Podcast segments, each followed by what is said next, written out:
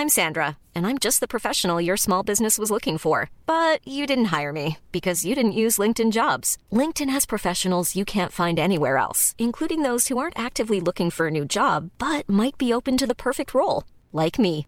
In a given month, over 70% of LinkedIn users don't visit other leading job sites. So if you're not looking on LinkedIn, you'll miss out on great candidates like Sandra. Start hiring professionals like a professional. Post your free job on linkedin.com/people today.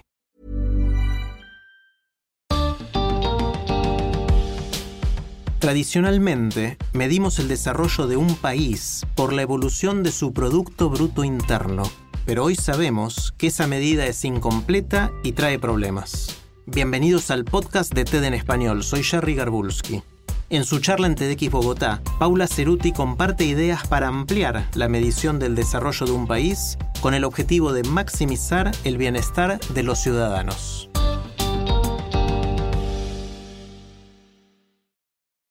Hace algunos años que los latinoamericanos pensamos que viajamos en el tren del desarrollo y que muy pronto vamos a llegar a la estación de los países desarrollados. Pero atención, este viaje puede truncarse si no miramos al desarrollo con un lente más amplio. Es verdad que la producción de bienes y servicios de nuestras economías crecieron muchísimo durante estos 20 años, inclusive más que lo que habían crecido anteriormente. Pasamos de ser economías de renta baja a ser consideradas economías de renta media e inclusive de renta media alta. Pero, ¿somos países más desarrollados? ¿Vivimos mejor? ¿Somos más felices? Algunos dirán que el crecimiento nos dio más dinero y que con este dinero podemos comprar más cosas y de esta forma mejorar nuestra calidad de vida. Así, sacamos a millones de la pobreza monetaria. Pero otros dirán que aunque los ingresos de las personas aumentaron en promedio, esto no se tradujo en mejoras para todas las personas, ni en mejoras en el bienestar. Aún tenemos empleos, educación, salud y servicios públicos de baja calidad. Solo algunos estamos conectados en el mundo digital y en la economía del conocimiento, y poco a poco estamos agotando nuestros recursos naturales. Peor aún, todo esto puede poner en peligro el crecimiento económico y en un momento de crisis como el que estamos viviendo, hasta podría borrarlo. Pero entonces, si no es el dinero lo que nos hace un país más desarrollado, ¿qué es? ¿Qué necesitamos? Bueno, desde hace 100 años que usamos el Producto Interno Bruto para diseñar políticas públicas, para mirar su éxito y para compararnos con los países vecinos. Pero el PBI solo mide la producción de bienes y servicios de una economía. No mide el impacto que tiene en esta economía, ni mide cuán sustentable es en términos humanos y ambientales, ni tampoco cómo se redistribuyen los recursos dentro de la economía. Para darles un ejemplo, cada vez que vendemos una bebida azucarada, sube el PBI. Sin embargo, no tiene en cuenta el impacto que esto tiene en la salud de las personas. Y si inclusive vamos al dentista porque tenemos caries, cuando le pagamos al dentista con plata de nuestro bolsillo, el PBI sube. Lo mismo pasa cuando talamos bosques enteros para construir ciudades. Cada edificio que construimos sube el PBI, pero no tenemos en cuenta cómo estamos dañando el aire que respiramos o inclusive el efecto que va a tener esto en nuestros pulmones.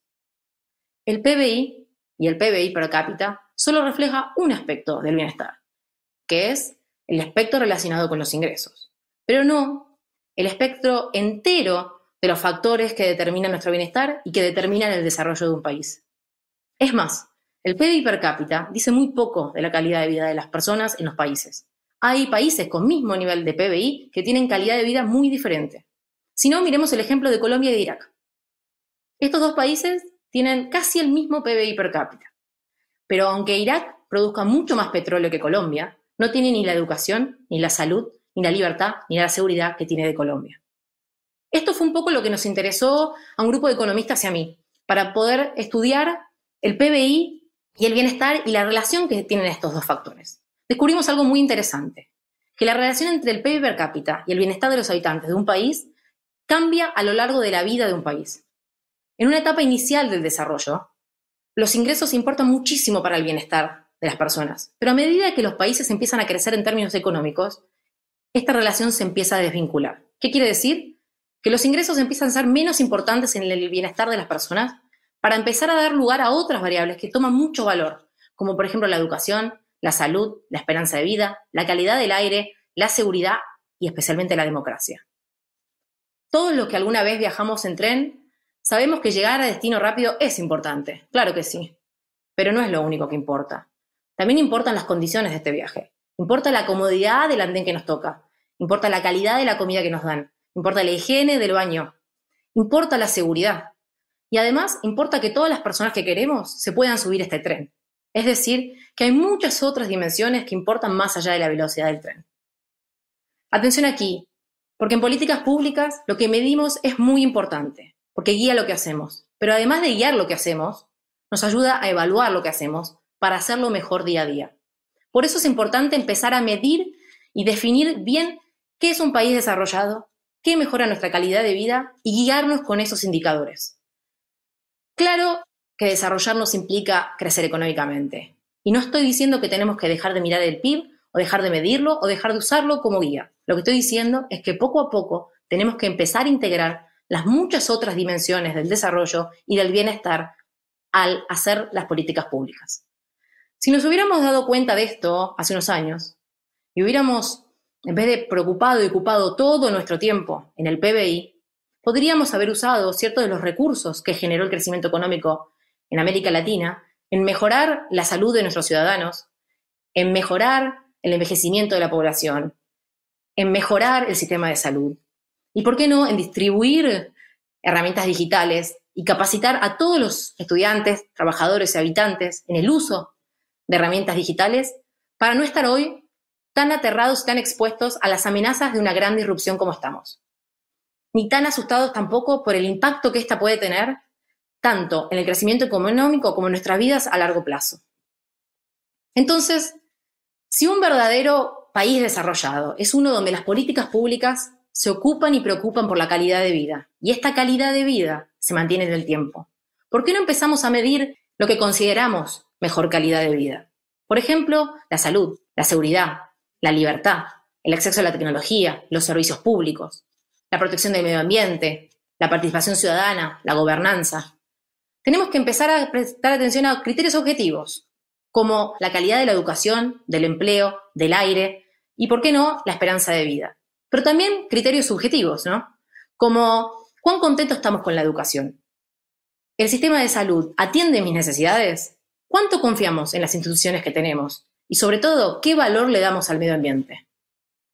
Ya sé, todo esto suena totalmente abrumante y caótico. Pero podemos medir muchos indicadores, podemos guiarnos con muchos indicadores. Solo tenemos que ordenarnos y organizarnos. Una forma podría ser, por ejemplo, armar un tablero de control que nos permita visualizar cada una de estas dimensiones de manera individual y así reaccionar rápido cuando una de ellas lo demande. Esto es posible y ya hay países que lo están haciendo. Por suerte, hay varios esfuerzos en el mundo. En Bután, por ejemplo, el desarrollo del índice de felicidad nacional bruta llevó al país a preocuparse por el desarrollo sostenido y el desarrollo socioeconómicamente equitativo, además de la gobernanza. En India, por ejemplo, el Ministerio de Vivienda desarrolló un índice de facilidad de vida para comparar la calidad de vida entre todas las ciudades del país. Islandia, Escocia y Nueva Zelanda formaron la Alianza de Economías para el Bienestar hace dos años y prometieron ahora preocuparse y ocuparse en poner a las personas y sus intereses en el centro de la agenda pública. Por otro lado, el Reino Unido tiene su famosa unidad de estrategia, desde donde controla múltiples variables del desarrollo y con los que usa esta información para asesorar al primer ministro en cuestiones claves para el país. Todo esto, claro que es mucho más complicado que solo mirar un indicador o que solo mirar el PIB, pero también es mucho más enriquecedor y nos llevará mucho más lejos por mucho más tiempo. En América Latina, aunque hemos logrado avanzar y poco a poco estamos diseñando programas de desarrollo que miran más allá del PBI, todavía tenemos mucho por hacer. Por eso, si de verdad queremos que las políticas públicas de América Latina se centren en nosotros, en nuestro bienestar, en nuestros intereses y nuestra felicidad, tenemos que empezar a empujar una agenda para medir y usar indicadores que de verdad nos permitan trazar una ruta de crecimiento inclusivo y sustentable. No nos tenemos que olvidar que es importante viajar rápido, pero que también es muy importante la calidad de este viaje, que todos se puedan subir a este tren y en especial que este tren le siga sirviendo a las generaciones que vienen. Debemos seguir preocupándonos por el PIB, pero también tenemos que empezar a ocuparnos de verdad de las otras múltiples dimensiones del desarrollo. Es hora de empezar a medir, pensar y gobernar en el bienestar de manera más amplia, más real y más sustentable. Si les gusta TED en español, la mejor manera de apoyarnos es compartiendo el podcast con sus amigos. Pueden encontrar todos los episodios en Spotify, en Apple Podcast o en tedenespanol.com. También nos pueden dejar un comentario en la página de Facebook de TED en español. Este es un podcast de TED en colaboración con Adonde Media. El sonido y la música están a cargo del estudio Pomeranek. Soy Jerry Garbulski y los espero en el próximo episodio.